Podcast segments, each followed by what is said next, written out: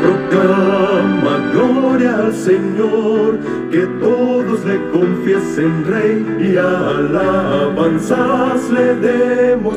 Hola, hola, estimados amigos y hermanos, buenos días. Me da gusto saludarlos en esta mañana de lunes. Los invito a orar. Querido Dios y bondadoso Padre, en esta hora, Señor, queremos alabar, bendecir, glorificar y exaltar tu precioso nombre. Señor, ayúdanos a mostrar fidelidad a ti. Ayúdanos, Señor, a amarte como tú nos amas. Ayúdanos, Señor, a ponerte a ti en primer lugar. Acompáñanos, Señor, en el estudio de tu santa palabra.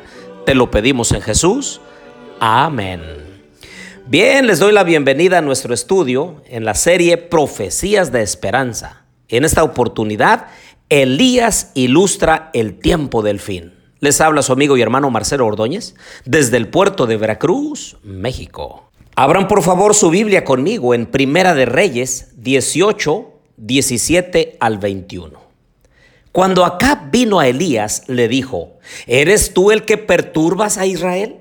Y él respondió, yo no he turbado a Israel, sino tú y la casa de tu padre, dejando los mandamientos de Jehová y siguiendo a los Baales.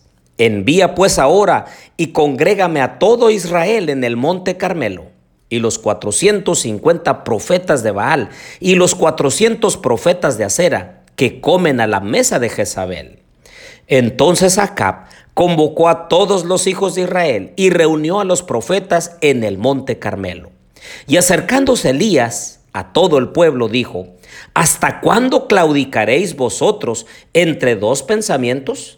Si Jehová es Dios, seguidle. Y si Baal, id en pos de él. Y el pueblo no respondió palabra.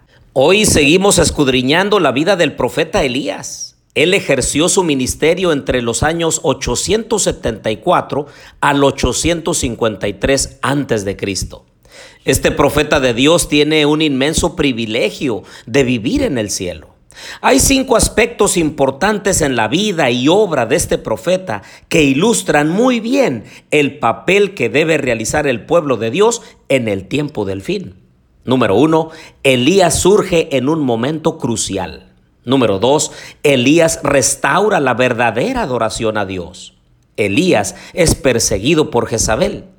Elías es sustentado por Dios. Y por último, Elías es trasladado al cielo. Pueden imaginarse temprano por la mañana, Elías está en el monte Carmelo, rodeado por el Israel apóstata y los profetas de Baal. Un hombre solo en esa vasta multitud permanece inamovible. Aquel a quien todo el reino culpaba de su desgracia se encuentra delante de ellos, sin amedrentarse ni ser acompañado por ejércitos invisibles o un despliegue impotente. Allí está de pie, vestido en su manto burdo, con una expresión de pavorosa solemnidad en su rostro, plenamente consciente de su sagrada comisión como siervo de Dios para ejecutar sus órdenes. Elías fija sus ojos sobre el pico más elevado de las montañas donde había estado el altar de Jehová cuando la montaña estaba cubierta de flores y de árboles vigorosos. El azote de Dios está ahora sobre el monte.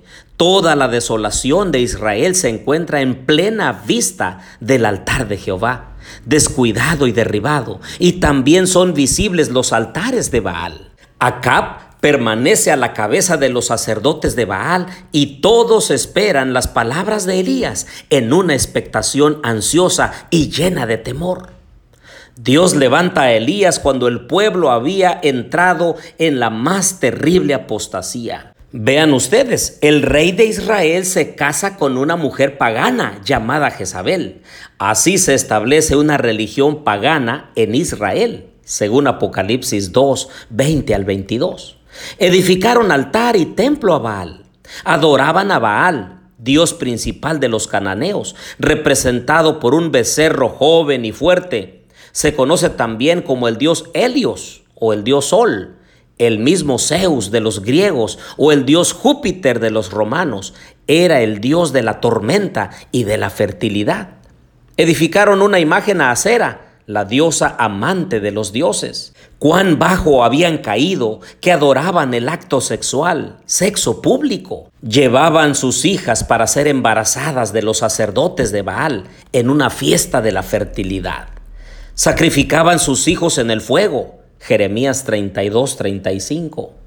Se habían olvidado por completo de la ley de Dios. Elías fue llamado precisamente por Dios para denunciar la falsa religión y traer al pueblo de vuelta a Dios. De la misma manera, queridos amigos y hermanos, Dios levanta el pueblo adventista en un momento crucial de la historia, en el tiempo del fin, después de 1260 años de oscuridad y de apostasía. Cuando el mundo estaba envuelto en tinieblas espirituales, surge el adventismo para restaurar la verdad que fue pisoteada y para anunciar el mensaje de los tres ángeles de Apocalipsis 14 del 6 al 12 a toda nación, tribu, lengua y pueblo.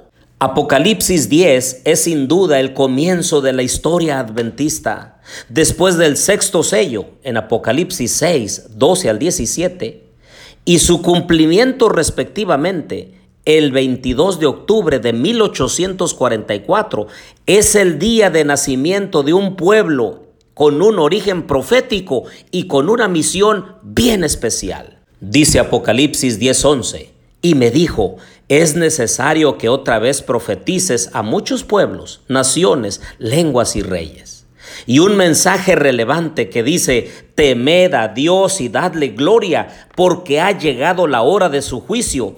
Adorad al que hizo el cielo, la tierra, el mar y las fuentes de las aguas. Apocalipsis 14, 7. Ah, mis queridos amigos y hermanos, vivimos en el tiempo de la última iglesia, de la Odisea. No hay una octava.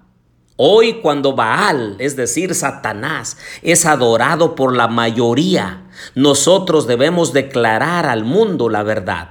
Vivimos en un tiempo donde el homosexualismo, el panteísmo, el evolucionismo, espiritismo, ecumenismo, humanismo y universalismo, entre muchos otros, parecen normales ante nosotros alejados del Dios verdadero, aquel que nos amó y se entregó a sí mismo por nosotros.